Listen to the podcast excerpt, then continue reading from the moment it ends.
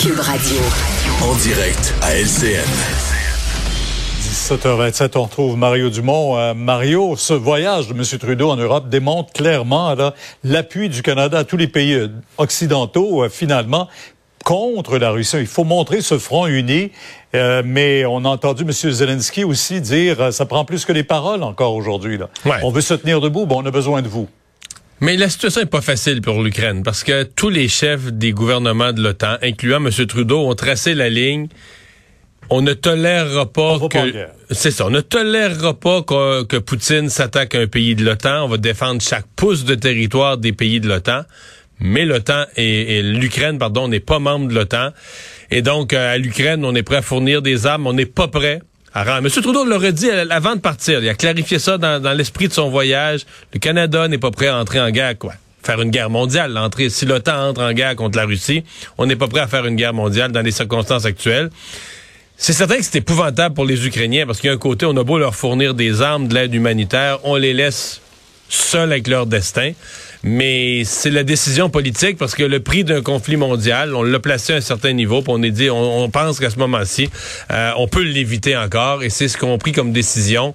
Euh, il faut, il faut y penser à deux fois avant de se dire, on se lance dans une guerre mondiale. Ceci dit, Pierre, sur l'OTAN, on vit dans une époque où on n'a pas connu la guerre.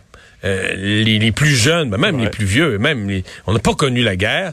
Et euh, je pense qu'il y a une part du travail de M. Trudeau aujourd'hui qui est de faire une pédagogie, une éducation, de dire d'aller dans les pays de l'OTAN, d'aller en Lettonie, dans les pays baltes, et de rappeler, oui, aux gens là-bas, à l'appui du Canada, puis l'appui des, des, des 28 autres pays de l'OTAN, mais de rappeler aussi aux Canadiens de dire, écoutez bien là, écoutez bien, si Poutine met le gros orteil en Lettonie, en Lituanie, le Canada va être en guerre. Il faut préparer l'opinion publique du Canada. Il faut que la population ici comprenne c'est quoi l'article 5 de, d'OTAN.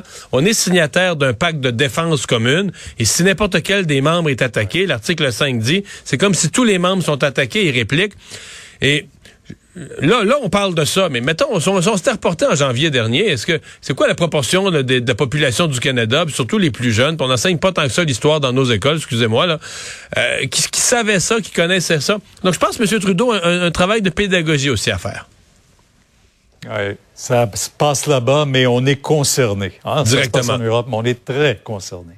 Maintenant, on sait que l'élection euh, complémentaire euh, partielle dans Marie-Victorin, qui était un château fort du Parti québécois, est-ce qu'on peut parler de château fort en 2022 pour le Parti québécois? Non. Partout au Québec, je pense que ce Non, sera non, on une peut, élection on peut- on plus utiliser le mot château fort, mais on peut utiliser un espoir. Parce que le Parti québécois, à un certain point, à mi-mandat, euh, il- la rumeur publique, c'est que le Parti québécois était comme mort. Et Paul Saint-Pierre Plamondon a pris le bâton du pèlerin, a fait du travail.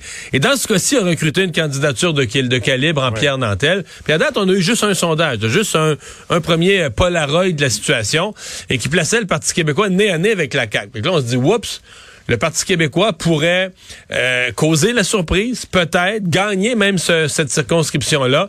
Et là, pour le PQ, pour le recrutement de candidats, ça, relancerait le Parti québécois d'une façon qui est... Je dis pas que ça aurait une solution miracle. Ça plusieurs années que le Parti québécois a des ennuis.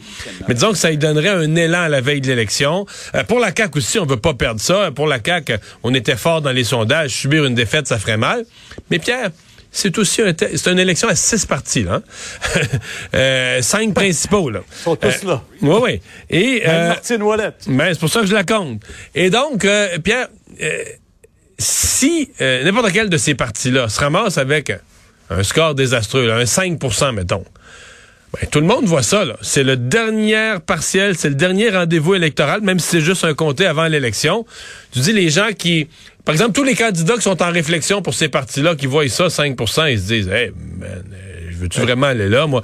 Donc, tous les partis sont nerveux. C'est une élection partielle qui est pas ordinaire, là, qui, qui va se jouer quasiment comme une générale. Un bon indicateur à suivre dans ce qui se passera là le 11 avril. Maintenant, c'est confirmé. Jean Charest, on a vu, vous avez reçu son invitation vous aussi aujourd'hui, là.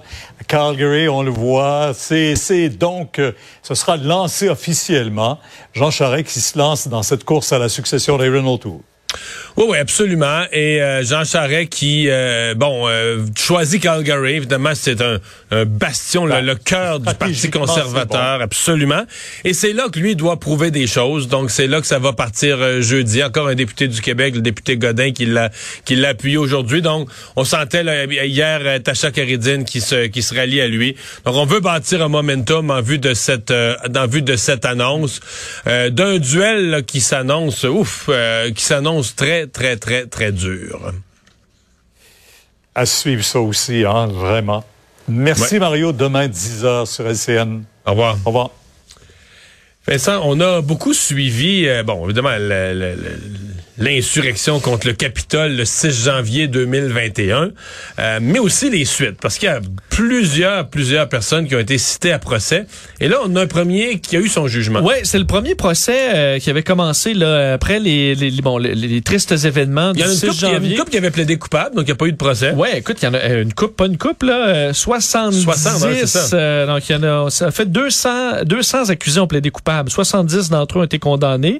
Euh, et, il y en a euh, qui ont plaidé coupable à des accusations euh, mineures, somme toute. Exact. Mais là, cet Américain, euh, Guy Riffith, 49 ans, lui vient d'être reconnu coupable. C'est des accusations très graves. Là. Lui, qui était du membre du groupe d'extrême droite, les Tree Percenters, premier à être jugé pour son rôle dans l'attaque en cour fédérale.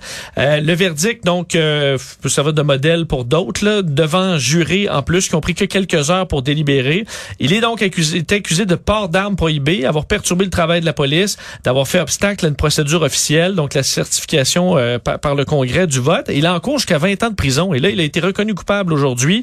Euh, on disait, euh, la procureure dans ce dossier-là avait dit, Guy Riffith a allumé la mèche du tout premier groupe d'émeutiers qui sont entrés dans le Capitole. Une foule a besoin de meneurs et l'accusé était un meneur ce jour-là. On le voyait avec son casque, il avait des tie wraps. Lui, il était prêt pour la guerre. Là. lui qui est un employé de l'industrie pétrolière au Texas. Et euh, c'est son fils, on sait, euh, son fils de 19 ans qui avait transmis au FBI des enregistrements de son père, même qui menaçait de les tuer euh, s'il se faisait dénoncer par ses enfants, alors que la police recherchait tous les émeutiers.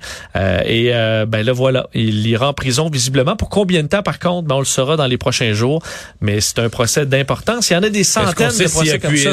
Est-ce qu'on sait s'il y a plus toujours Donald Trump? La plupart se sont dit dupés par Donald Mario, Trump. ouais, dupé par Donald Trump qui finalement. Oui, c'est vrai, il y en a plusieurs dans leur défense qui disent ça, qui ont été trompés, manipulés par Donald Trump. Ils sont emportés dans toutes ces faussetés et, euh, n'ont pas été capables de voir clair. Merci Vincent, merci à vous d'avoir euh, été là. Rendez-vous demain 15h30. Je vous laisse au bon soin de Sophie Durocher. Bonne soirée.